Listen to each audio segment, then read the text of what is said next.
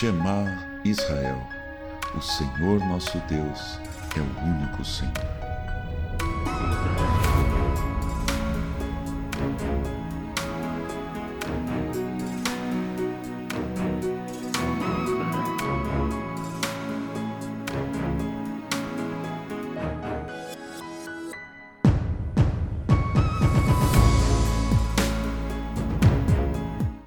Olá, muito bem-vindo, muito bem-vinda a mais um episódio do Shema Podcast. E é muito bom poder contar com você toda semana. O meu nome é João Arce e eu estou aqui do lado da minha esposa, Kátia Arce. Muito bom estar aqui mais uma vez, compartilhando daquilo que o Senhor tem derramado no nosso coração. Amém. E o nosso tema hoje é a ceia da Páscoa. E eu quero é, começar lendo um texto que está no Evangelho de Lucas, capítulo 22, versículo 14. Começa aqui no 14. Abra sua Bíblia ou acompanhe a nossa leitura atentamente aqui. Antes de ler o texto, contextualizando, Jesus então tinha já com os reunido os apóstolos preparado a ceia da Páscoa. Aqui no Evangelho de Lucas não é descrito o procedimento que Jesus lava os pés dos discípulos. Só no Evangelho de João é relatado isso. Mas sabemos então que ele já fez isso, e então este momento agora do texto que nós vamos ler já estão indo para a ceia da Páscoa. Então vamos ler no versículo 14 do capítulo 22 de Lucas. Diz assim: Chegada a hora, Jesus se pôs à mesa e os apóstolos estavam com ele. Então Jesus lhes disse: tenho desejado ansiosamente comer esta Páscoa com vocês, antes do meu sofrimento. Pois eu lhes digo que nunca mais a comerei até que ela se cumpra no reino de Deus. A nossa reflexão começa a partir daqui. O primeiro ponto que eu gostaria que ressaltou isso para mim nessa semana, quando eu estava lendo esse texto, é algo que eu confesso que eu, eu não tinha parado para pensar. Nunca tinha parado para pensar. Que é esta fala de Jesus. Eu lhe digo que nunca mais a comerei até que ela se cumpra no reino de Deus. Então Jesus está falando que ele não comerá a ceia da Páscoa até que ela se cumpra no reino de Deus. Primeira coisa, vamos, vamos pensar o seguinte: a ceia da Páscoa era uma das algumas festas que, que os judeus tinham. Então vamos entender o contexto da ceia da Páscoa para os judeus que inclusive persiste até hoje. Eles se, é, se reuniam, faz, se reúnem, fazem uma ceia para lembrar a passagem e a saída do povo judeu do, da escravidão do Egito. Então, essa passagem, o Pessah, que é a Páscoa dos judeus. Então, Jesus estava lá comemorando isso. É uma das marcas dos judeus. Ele estava fazendo isso com os apóstolos. Os judeus, repito, fazem isso até hoje. Muito bem. Jesus aproveita e ele sabe, Jesus sabe que em poucos dias ele iria morrer, iria passar pelo sofrimento. Ele, ele fala isso aqui no texto. Né? Essa era a última ceia que ele, que ele iria ter com os apóstolos. A última ceia que ele iria fazer, ceia de Páscoa, que ele iria fazer aqui na terra. Pois bem, pensando nessa ótica, nunca esquecendo que Jesus, Jesus era judeu. Uhum. É, parece que isso passa em branco. É, e essa simbologia da Páscoa é muito forte, né? É, a gente sabe que, que Moisés, por exemplo, ele, ele viveu, se você vê as simbologias ligadas né, à vida de Moisés, é, apontam para Jesus.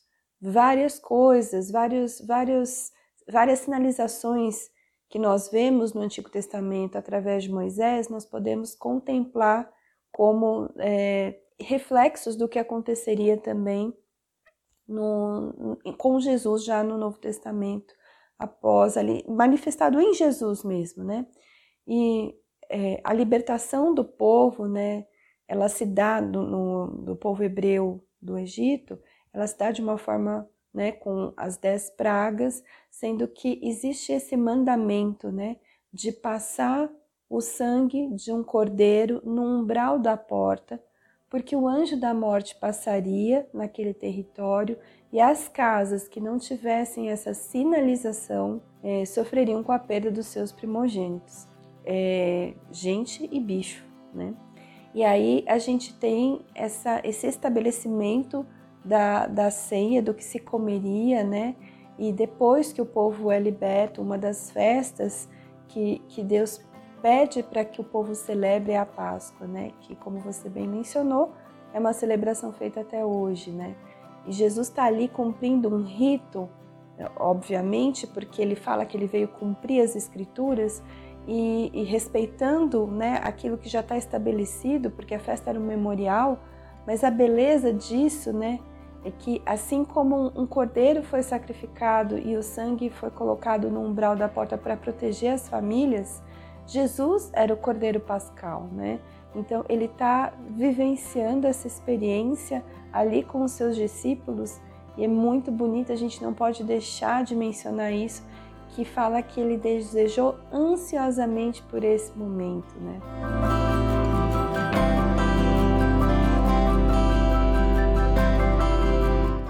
Lógica, logicamente, vou falar um, um grande óbvio aqui. Naquele tempo, o tempo de Jesus, eles não tinham Natal. é óbvio, né? é óbvio que não.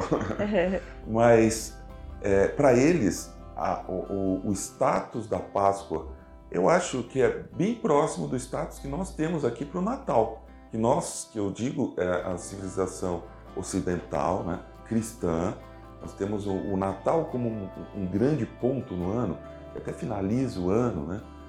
E é mais ou menos isso. É, para eles era mais ou menos isso, esse status daquela ceia. Aquela ceia era o, o ponto, um ponto grande do ano eu creio que nós cristãos, nós temos que entender isso, que a Páscoa, ela é, em, em, em termos de, de, de, de, comemoração, mais até do que o Natal.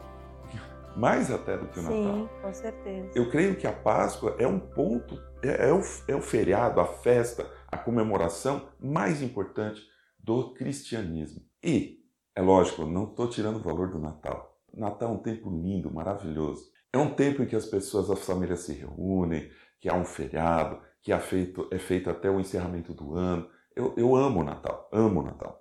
Mas em termos de, de, de espiritualidade, em termos de cristianismo, de memorizar o que Jesus deixou aqui, a Páscoa, ela tem um nível muito importante, um status muito importante na vida da gente. É porque ela envolve a fé, né?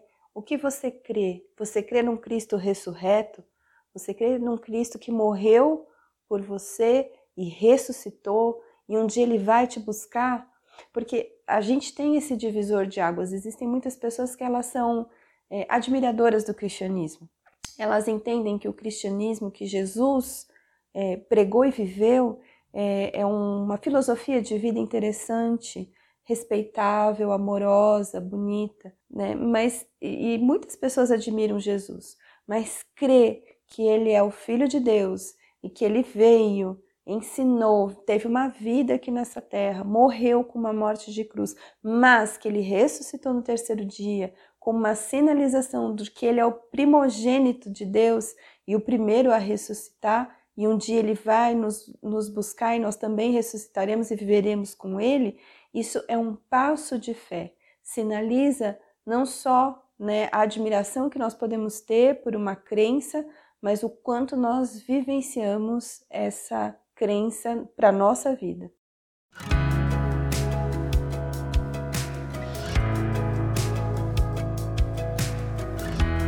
Isso é simplificado pelo senso comum com a frase aceitar a Jesus. Mas é muito simplificado. Uhum. Né? Isso é um simplismo, aceitar Jesus, porque até eu já vi pessoas falando, ah, eu aceito, é sem problema. Uhum. Né? Não é isso. Aceitar Jesus é uma simplificação disso que você acabou de falar. Aceitar não é só, ah, eu aceito, beleza. Né? Eu acho que ele é legal e tudo. Não. É aceitar e expressar isso verbalmente. Né? Paulo fala que isso é necessário.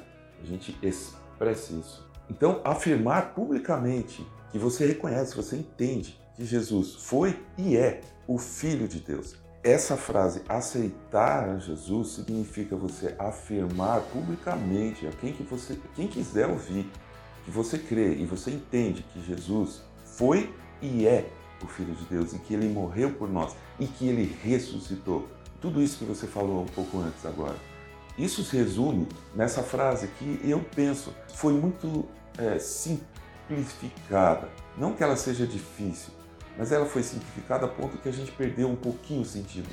Perdeu um pouquinho o sentido. Acabou banalizando, né? Banalizou um pouquinho. Mas assim, eu sei que nós cristãos, as pessoas que, que já professam a fé, entendem o sentido, tá? Uhum. Não estou dizendo que a gente não entende, a gente entende sim. Mas uma pessoa que está é, descobrindo, conhecendo agora e sentiu naquele, no coração esse interesse, porque é o Espírito que convence, o Espírito de Deus que convence. Então a pessoa que está sentindo isso, quando ouve essa frase, talvez não entenda o que ele está aceitando, o que ele está realmente professando. E ele precisa entender. Nós precisamos entender isso. Esse é o ponto. A partir daí, nós, pela graça de Deus, ou seja, não porque a gente merece, alcançamos a salvação. Pela graça e pelo sacrifício que Jesus fez. Agora, depois, nós temos que buscar o caminho da santificação. E essa é uma outra história, a gente comenta isso num outro episódio.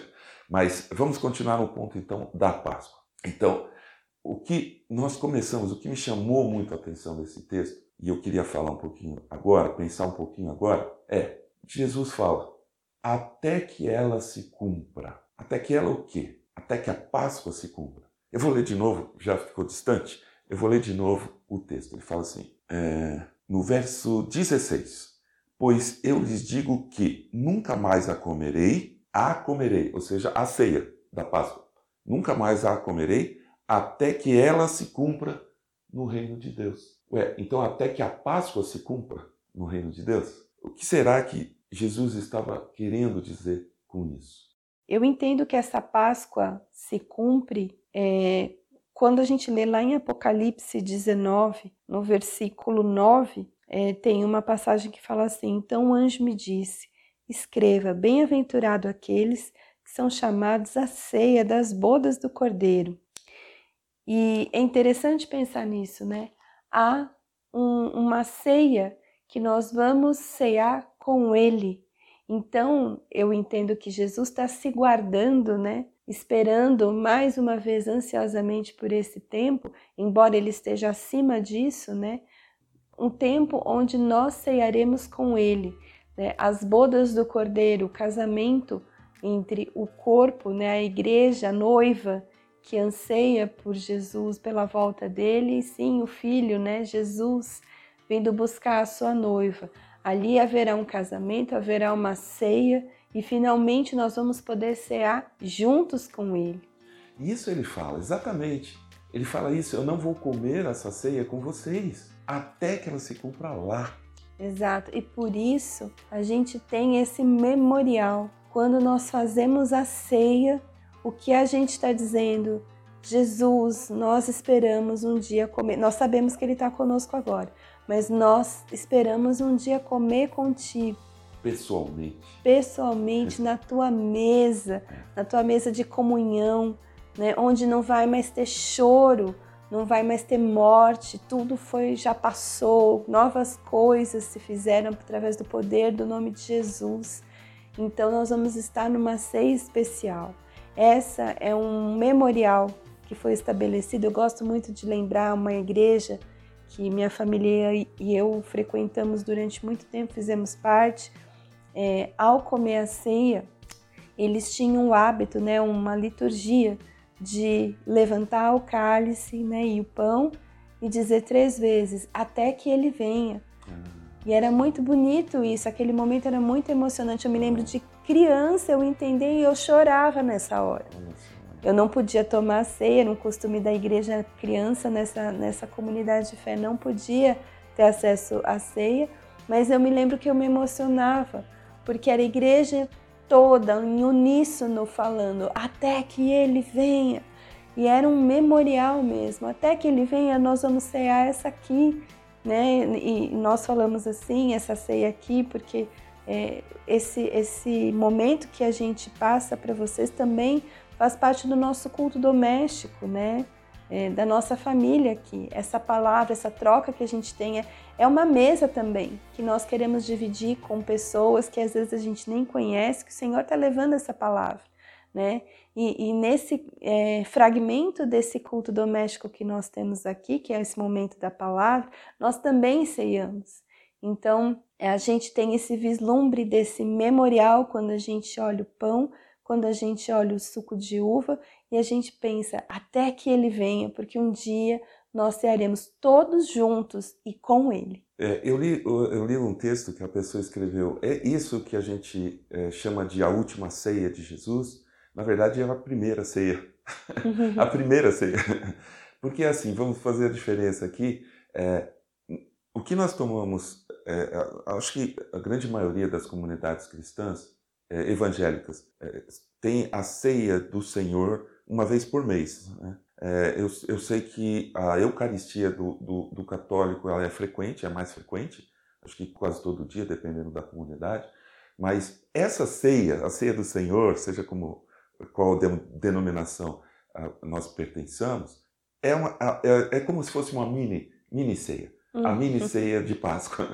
Lembrando aquela última ceia de Jesus, essa é uma ceia que ele instituiu. Então eu queria aproveitar e continuar lendo os versículos porque Jesus, nesse ponto que ele fala, a ceia da Páscoa eu só vou comer com vocês depois. E aí é como se ele falasse, enquanto isso.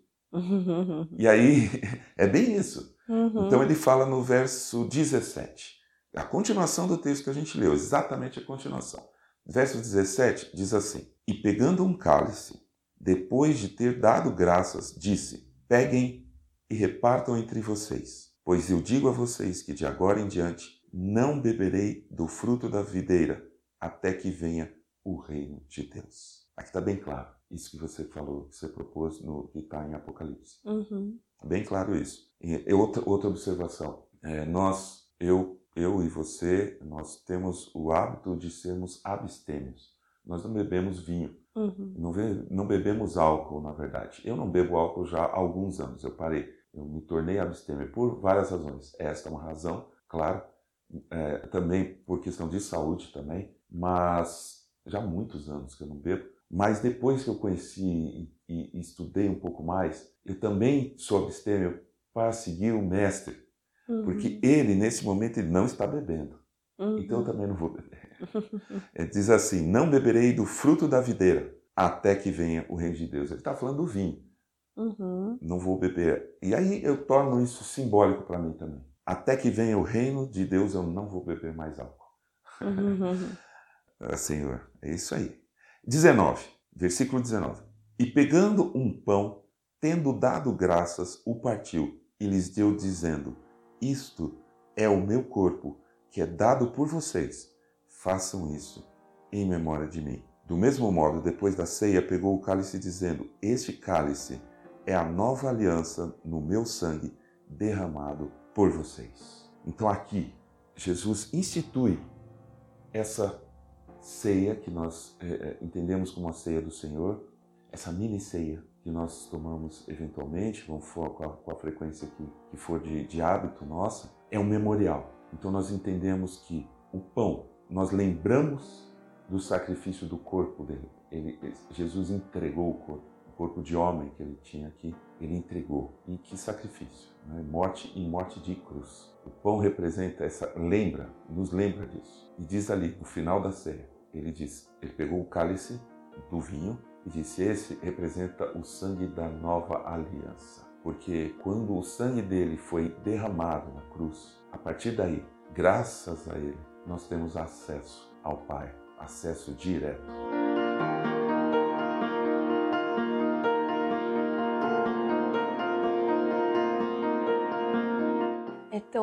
Acho tão bonito, é tão tocante se você prestar atenção, né?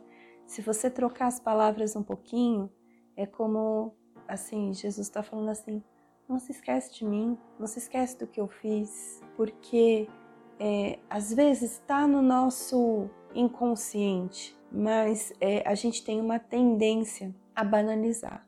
Essa semana eu, eu tive alguns problemas de saúde, fiquei doente e aí a gente percebe como a saúde é importante, mas em que momento? Na ausência dela. Porque eu, não, eu estou tão acostumada a ter saúde que quando ela é tirada de mim, né, ou quando eu, eu sofro por alguma consequência de, né, Quando, quando eu estou sem saúde, eu percebo a, a diferença que é, né? E é exatamente, às vezes a gente está tão acostumado com o amor de Deus, às vezes, como eu já falei em, em um outro episódio, a gente cresceu numa cultura do nosso país, né, que fala sobre, sobre Jesus, porque, né, embora o nosso estado seja laico, os nossos feriados, eles obedecem, muitos deles, né, são feriados cristãos, e a gente acaba tendo contato, mas às vezes a gente acaba banalizando, e é como se Jesus dissesse aqui com esse recado, né, esse memorial, é assim, não se esqueça, foi por você, eu tenho um propósito, estou me entregando por você. Não é para que a gente se sinta culpado quando a gente olha, né, né nessa época, normalmente, é, quando a gente está vendo a época de Páscoa, a gente olha para a cruz e a gente se sente muito triste ao ver o sacrifício de Jesus.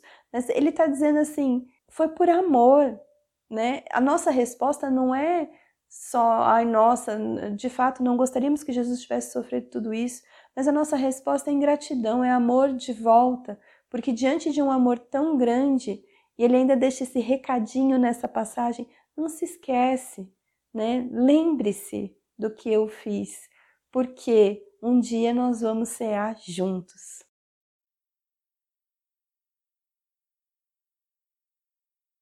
Esse episódio está indo ao ar no domingo de Páscoa. Hum.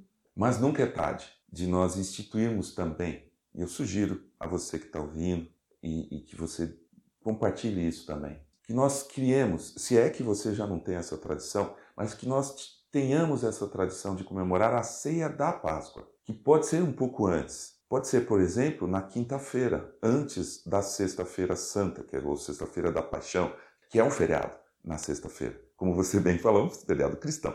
É, por exemplo, na quinta-feira, à noite ou à tardinha, seis horas, que seja é, é, instituído isso para nós, a ceia da Páscoa. E essa é uma, uma ceia maior. Os judeus, eles fazem, eles leem muito nesse dia, eles leem bastante coisa. É um, é um momento também de, de, de educação Sim. religiosa. Né? Às vezes eles ficam de quatro a cinco horas na mesa, porque a história é contada esse lembre-se, né, esse memorial, as festas judaicas, elas tinham esse fator elas tinham esse fator didático de ensinar dos pais ensinando, né, as crianças para não se perder é. aquela história. Um dia nós somos libertos, nós fomos escravos e nós fomos libertos por Deus. É. E até hoje, né, nessa prática, imagine você sentar à mesa, uma ceia, como você bem disse, bem completa, né? De quatro, cinco horas, né? E as crianças aguardam isso, né? Mas é muito bonita essa simbologia da gente resgatar, como você está falando. É isso. A sugestão é essa. Então, pode ser contada a história. Aliás, é muito legal. Seria muito legal ser contada na mesa a história da, da saída do Egito. Sim. É fantástica, é maravilhosa. Então, mas também complementa-se com a história, né, com a, a passagem, com a com a ressurreição de Jesus, né? todo Sim. esse período e a ressurreição, que é, como a gente falou, uma mensagem de alegria e de esperança. É, não precisa durar de quatro a cinco horas. Pode ser, dependendo né, das pessoas, dependendo da, como diria, dependendo da pegada, pode ser quatro, pode. cinco horas em, em, volta de uma mesa. É, é o tempo, lógico, né? A gente faz essa brincadeira porque às vezes a gente é tão ritualístico que a gente quer estipular, né? Mas na realidade que seja esse tempo em família, onde a gente senta para aprender e ensinar, para trocar sobre a palavra do Senhor. Vamos ficando por aqui nesse episódio. Um episódio muito feliz, muito contente, de alegria e de esperança, porque nós lembramos a Páscoa do Senhor, a ceia do Senhor, a ceia da Páscoa, e nós lembramos o que Jesus fez e tudo o que se cumpriu nesse, nessa época, nesse dia, em toda essa atitude de Jesus. Muito obrigado por acompanhar a gente até aqui. Nós desejamos a você que está nos ouvindo uma semana abençoada. Que Deus te abençoe, que Deus te oriente e complete a palavra dele no seu coração. Se Deus quiser, estaremos juntos de novo daqui a uma semana em mais um episódio do Shema Podcast. Eu quero desejar uma boa Páscoa para todos, que a gente viva nessa doce expectativa do reencontro com Jesus e dessa linda ceia que um dia nós teremos com Ele nessa mesa de comunhão com os nossos irmãos, para honra e glória do nome dele. Amém. Tchau, tchau. Um abraço. Ficamos por aqui. Tchau, tchau. Tchau.